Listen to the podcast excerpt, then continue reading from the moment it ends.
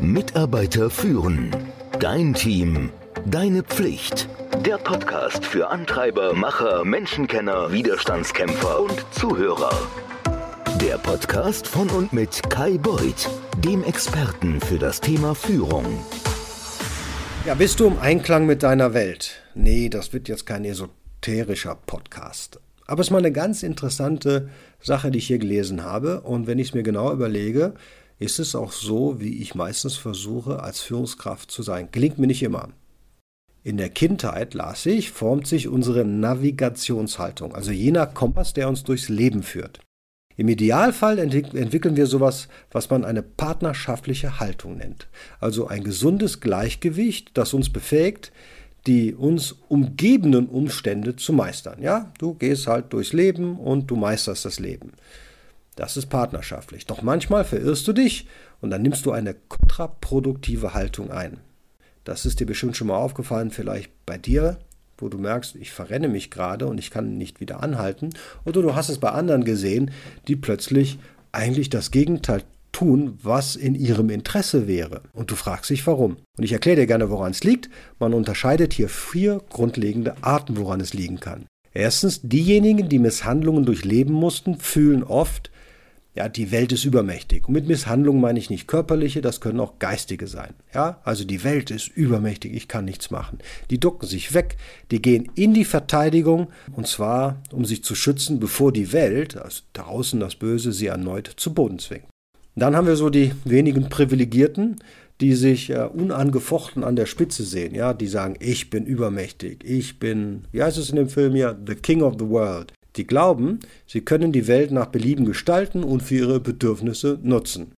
Und dann haben wir die, die manchmal in ein konfrontatives Ich gegen die Welt denken verfallen. Die fühlen den Druck, sich durchzusetzen, Spuren zu hinterlassen und die kämpfen mit der Haltung, der Stärkere gewinnt. So, das Problem ist, eine erfolgreiche Führungspersönlichkeit glaubt, ich kann die Welt zu meinem Partner machen. Die sehen sich als handlungsfähige Akteure, die Situation meistern, wenn sie auftreten. Und das ist sehr wichtig. Ich sage nochmal, die sehen sich als handlungsfähige Akteure, die Situationen meistern, wenn sie auftreten. Und bei dieser partnerschaftlichen Navigationshaltung, da habe ich gesehen, und diese partnerschaftliche Navigationshaltung habe ich bei besonders erfolgreichen Führungskräften gesehen, die ein spezifisches Führungsverhalten an den Tag gelegt haben. Und das möchte ich jetzt gerne einmal mit dir diskutieren. Und zwar, die betrachten ihr Team, ihre Unternehmung, ihre Organisation als Ökosystem. Was meine ich damit? Führungskräfte mit gesunder Navigationshaltung nehmen eine ganzheitliche Perspektive ein. Es geht nicht darum, Aufgaben zu erledigen sondern es geht darum, Beziehungen aufzubauen und zu pflegen. Und sieh mal dein Team, deine Organisation, dein Unternehmen als ein vernetztes System, in dem jede Entscheidung Auswirkungen hat. Jede Entscheidung. Und diese Sicht hilft den Führungskräften unter dir dann, die Konsequenzen ihres Handels besser zu verstehen. Sie können so einfach bessere, klügere Entscheidungen treffen und nachhaltigere Beziehungen pflegen. Was machen sie noch? Ja, sie fordern und fördern das Team, das hast du bestimmt schon gehört, eine Kultur von Fordern und Fördern, aber mal ganz im Ernst, das gilt ja auch für die Führungskraft.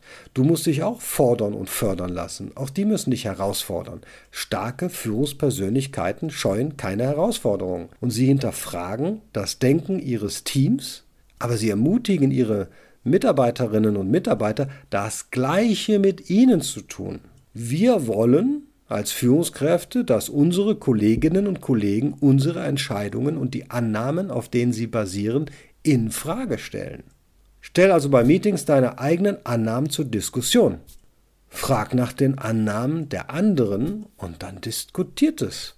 Wenn wir unsere Annahmen in Frage stellen lassen, dann stärken wir unser Denken und entkommen der Falle des Schwarmdenkens. Schwärme sind nicht immer gut. Ich mag da gerne mal Brexit aufführen. Da hat auch der Schwarm entschieden, dass es eine gute Idee ist. Aber Annahmen in Frage zu stellen, hätte da vielleicht einmal geholfen. Gib dein Bestes, solange es das Beste ist. Warum ist das wichtig? Schon der alte Adenauer hat gesagt, was schert mich mein dummes Geschwätz von gestern? Was er damit meinte, natürlich ist nicht, dass er wie ein Fähnchen im Wind deine Meinung dauernd geändert hat, sondern Neue Situationen, neue Informationen führen dazu, seine Entscheidung zu überdenken. Eine gute Führungskraft bleibt flexibel. Kein Fähnchen im Wind, das bitte nicht verwechseln.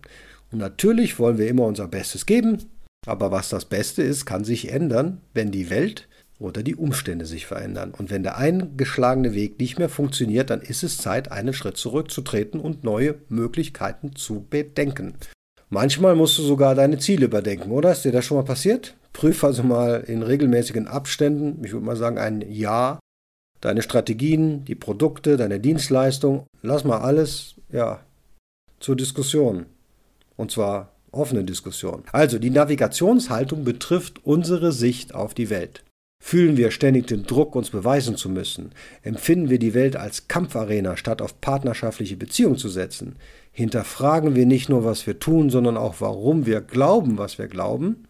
Bevor wir uns der Arbeit zuwenden, sollten wir also den Blickwinkel prüfen, aus dem wir die Welt betrachten. Und wenn wir die Welt als sicher empfinden, als Ort, an dem wir arbeiten und uns entfalten können, dann wird auch unser Team das Gefühl haben, dass die ihre Ziele erreichen können. Und dann kannst du Berge bewegen. Mitarbeiter führen. Dein Team. Deine Pflicht. Der Podcast für Antreiber, Macher, Menschenkenner, Widerstandskämpfer und Zuhörer. Der Podcast von und mit Kai Beuth, dem Experten für das Thema Führung.